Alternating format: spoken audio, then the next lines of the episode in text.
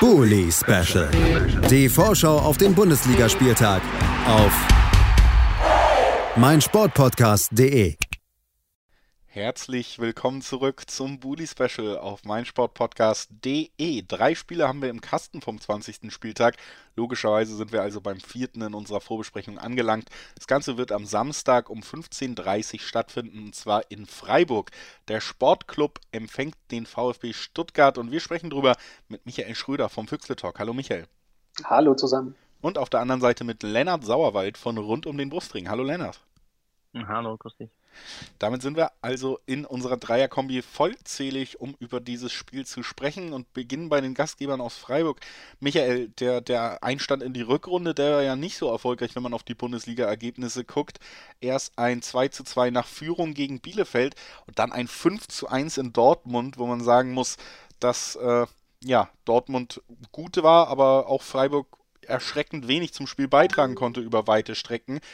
Und äh, dann ja, konnte man die Stimmung doch ein bisschen ankurbeln. Unter der Woche DFB-Pokal 4 zu 1 am Ende gegen Hoffenheim gewonnen, in die nächste Runde eingezogen gegen starkes Hoffenheim, ja, zu diesem Zeitpunkt und in dieser Form. Wie hast du die letzten beiden Spiele der Freiburger gesehen und wie ordnest du denn jetzt die Form ein, wenn man das so, ja, erst den 5-1, die 5-1-Niederlage, dann den 4-1-Sieg übereinander legt?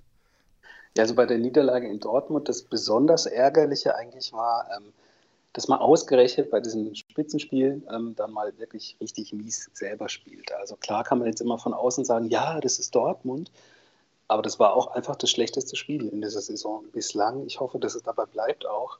Und das Allerärgerlichste daran war, dass man eben dann noch gegen eine Mannschaft, wo vielleicht man irgendwie noch einen Punkt retten kann, wenn es mal nicht so gut läuft bei einem selber, dann noch sich zwei identische Standardtore sich einfängt. Und die sind auch noch eine Kopie von ja, dem Lieblingsoffensivstandardtor, das man eigentlich selber macht, und der Spieler, der das Kopfballduell verliert, beziehungsweise den Gegner weglässt, ist auch noch der Spieler, der Zielspieler bei dieser Eckenvariante beim SC mit Nikolas Höfler.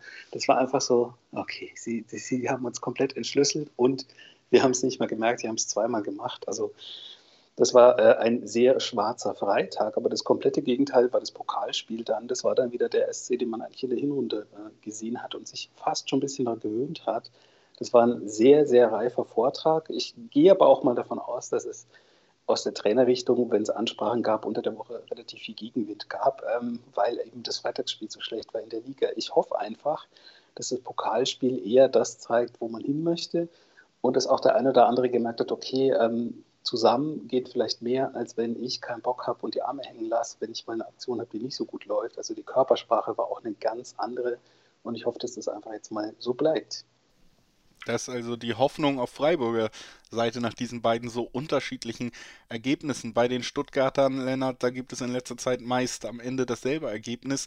Drei von vier Spielen in der Bundesliga hat man verloren. Zuletzt dazwischen ein 0 zu 0 gegen Fürth. Auch das ja eher eine Enttäuschung gewesen. Zuletzt war es eine 0 zu 2 Niederlage zu Hause gegen Leipzig. An sich würde ich das Ganze schon unterordnen. Unter gegen Leipzig kann man mal verlieren. Aber die tabellarische Situation wird immer angespannter. Man ist mittlerweile auf Platz 17 gerutscht. Arminia Bielefeld aufgrund des besseren Torverhältnisses zumindest zeitweilig vorbeigezogen. Was machst du aus dem letzten Auftritt? Und äh, ja, was machst du auch aus der generellen Situation dann da gerade auf einem direkten Abstiegsplatz? Hm. Ja, der letzte Auftritt war natürlich schon besser als ähm, der und oder die davor. Also davor war ja das unsägliche Spiel gegen Fürth, was du eigentlich gewinnen musst, wenn du du unten mal rauskommen willst. Ähm, und auch gegen Köln und gegen die Bayern sah das, sah das nicht gut aus. Ähm, der Auftritt war gut, wir hatten gute Chancen, ähm, haben sie aber schon wieder nicht genutzt und ich höre mich schon an wie so ein Trainer nach der nach dem Spiel auf der Pressekonferenz. Also, ist so, also du hattest gute Chancen, du hast eigentlich auch gut gespielt. Ähm, gegen eine schwache Leipziger Mannschaft hast aber dann die Chance nicht genutzt und ähm, ja, dann verlierst du halt äh, durch so einen dummen Elfmeter und durch ein doofes Kontertor. Ähm, das ist immer schön, wenn man so eine Leistung gegen einen stärkeren Gegner ähm, aufbietet. Man muss es ja nur bestätigen. Äh, das hoffe ich, dass wir das am, am Samstag in, in, in, Freiburg tun. Ja, und generell ist klar, die Situation ist prekär. Ähm, es ist alles noch relativ eng. Das heißt einerseits, dass noch nichts verloren ist. Das heißt aber auch, dass ähm, relativ viele Mannschaften nach unten reinrutschen können in den Abstiegskampf und man wahrscheinlich relativ viele Punkte braucht, auch, um, um drin zu bleiben. Also ich meine, wir sind, glaube ich, drei Punkte in der Wolfsburg, vier hinter Gladbach oder so. Also es sind einige Mannschaften, die, die, die unten reinrutschen können. Aber umso, äh, umso mehr Punkte brauchst du halt im, im Zweifelsfall, weil die halt alle noch irgendwie punkten und es bis zum Ende sehr, sehr eng bleibt. Also ja, anges angespannte Situation, würde ich sagen. Angespannte Situation, was die Tabelle angeht bei den Stuttgartern. Michael, die Freiburger sind ja auf Platz 3 in die Winterpause gegangen. Jetzt äh, stehen sie im Moment auf Platz 6 nach dem Unentschieden und der Niederlage, die man bis jetzt einfahren konnte. Also auch da, wenn man oben dran bleiben will, gute Chancen immer noch. Zwei Punkte auf Platz 3, also richtig abgerissen hat man da noch nicht, aber äh, wäre natürlich Richtung Europa, wenn das das Ziel oder zumindest der Traum nach dieser sehr starken Hinrunde ist, sehr förderlich, wenn man wieder Punkte sammelt. Denn direkt drei Mannschaften stehen hinter den Freiburgern noch und sind nur zwei Punkte entfernt. Also da kann es auch ganz schnell dann mal wieder auf einen Tabellenplatz gehen, wo man eben sich zumindest zeitweilig nicht für einen europäischen Wettbewerb qualifizieren würde. Wie, wie nimmst du das gerade wahr? Ist das schon auch ein Druck auf die Mannschaft oder kann man sich da sehr gut freischwimmen mit der Aussage, Saisonziel 1 war immer der Klassenerhalt? Also ich glaube nicht, glaub nicht, dass das der, der Grund ist, warum man das so sagen kann, ähm, dass das das Saisonziel ja gar nicht war. Deswegen ist es nicht so schlimm, wenn man mal verliert. Ich glaube eher, dass die Mannschaft äh, tatsächlich überraschend gefestigt ist. Also jetzt auch nach diesem 1 zu 5 in Dortmund spielen die in Hoffenheim, die ja auch äh, in der Tabelle sind ähm, und spielen da richtig sauberes, schönes Auswärtsspiel. Ähm, für mich nach dem Spiel in Gladbach das beste Saisonspiel tatsächlich. Ähm, ich glaube, dass tatsächlich das in der Mannschaft so ist, dass man dieses Klischee lebt, dass man sagt, man denkt einfach von Spiel zu Spiel. Ich glaube, dass man zwar mal gesagt hat, ja, oh, es kann was gehen, aber ich glaube, dieses was tatsächlich gehen kann, ist nicht so konkret formuliert. Ähm, das Umfeld selber, die Fans, glaube ich nicht, dass da irgendwie totale Unruhe oder Druck ist. Ähm, man ist natürlich genervt, wenn sie gegen Dortmund so abgeschlachtet werden, aber ganz ehrlich, ich sage dann wirklich aus vollem Herzen, naja, dann verliere ich lieber einmal so als 5x0-1 und wurschtel mich da irgendwie durch die Saison. Das hatte alles Gründe, die sind alle erklärbar, warum es so war. Äh, Corona-Ausfälle hin und her und so weiter und so fort. Deswegen ist es erklärbar und ich glaube, dass die Mannschaft weiß, sie kann so viel planen, wie sie will. Es gibt immer noch diese, ja, von außen dieses Virus, was da reinspielen kann. Klar kann man sagen, wir haben dieses und jedes Ziel. Man wäre aber dumm, als SC Freiburg das offiziell zu machen und nach außen zu tragen, welches Ziel es denn ist, wenn man es denn hat, weil dann kommen nämlich jede Woche die Fragen und dann kommen nach zwei Wochen, wenn man zweimal verloren hat, noch blödere Fragen. Deswegen glaube ich, dass man sich selber sein ruhiges Umfeld einfach äh, erhält, indem man das nicht nach außen kommuniziert und einfach guckt, was jede Woche auf dem Platz geht ruhiges Umfeld, vielleicht auch nochmal das Stichwort, um auf Stuttgart zu blicken, Lennart. Da haben wir jetzt eben die Situation, drei Niederlagen und ein 0-0 gegen Fürth auf den direkten Abstiegsplatz gerutscht. Das ist ja generell, sage ich mal, eine Situation in der Tabelle und was die Ergebnisse angeht, die schon bei einigen Vereinen dafür gesorgt haben, dass auch irgendwann die Trainerposition in den Fokus gerückt wurde. Wie nimmst du denn gerade die Situation um Matarazzo wahr? Ist das vielleicht äh, schon irgendwo auch ein Thema, was mitschwingt oder hat man da so viel Kredit aus der letzten guten Saison, aus der Aufstiegssaison, dass das noch gar nicht so wirklich zur Debatte steht?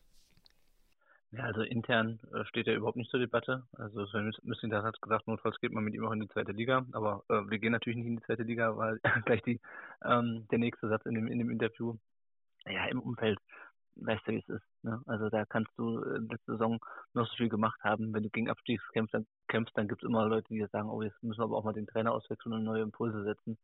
Äh, insgesamt, also ich glaube, wenn ähm, Zuschauer im Stadion wären, würden sie nicht mal dazu rausrufen ähm, weil da doch noch, äh, weil man doch diese Gesamtsituation sieht. Natürlich haben wir auch schlechte Spiele gemacht, aber uns haben halt auch quasi gesamte Hinrunde unsere beiden besten Stürmer gefehlt. Ähm, hatten generell viele, viele Verletzungsprobleme, haben wir schon häufig hier drüber gesprochen.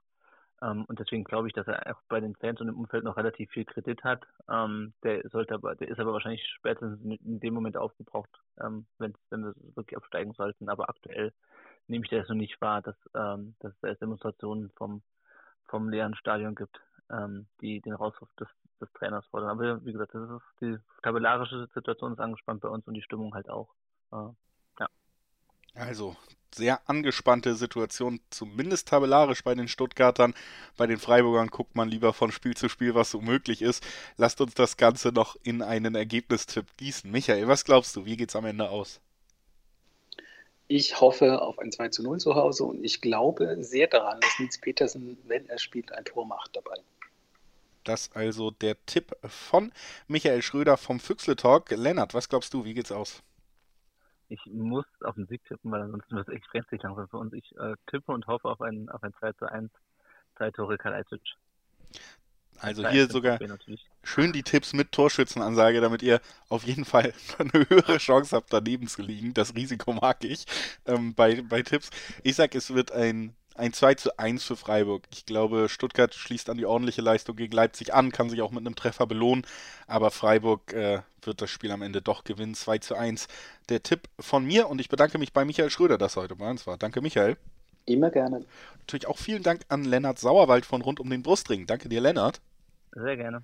Und äh, wir, liebe Zuhörerinnen und Zuhörer, haben natürlich noch fünf weitere Partien vor uns. Als nächstes sprechen wir über den BVB. Und äh, ja, da gibt es ja auch einiges zu besprechen. Die müssen nach Hoffenheim. Das machen wir dann einer ganz kurzen Pause. Bis gleich.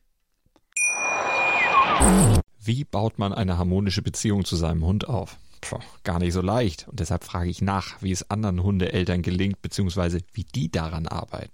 Bei Iswas Dog reden wir dann drüber. Alle 14 Tage neu mit mir, Malte Asmus und unserer Expertin für eine harmonische Mensch-Hund-Beziehung, Melanie Lippisch. Iswas Dog mit Malte Asmus. Überall, wo es Podcasts gibt. Bully Special. Die Vorschau auf den Bundesligaspieltag auf meinsportpodcast.de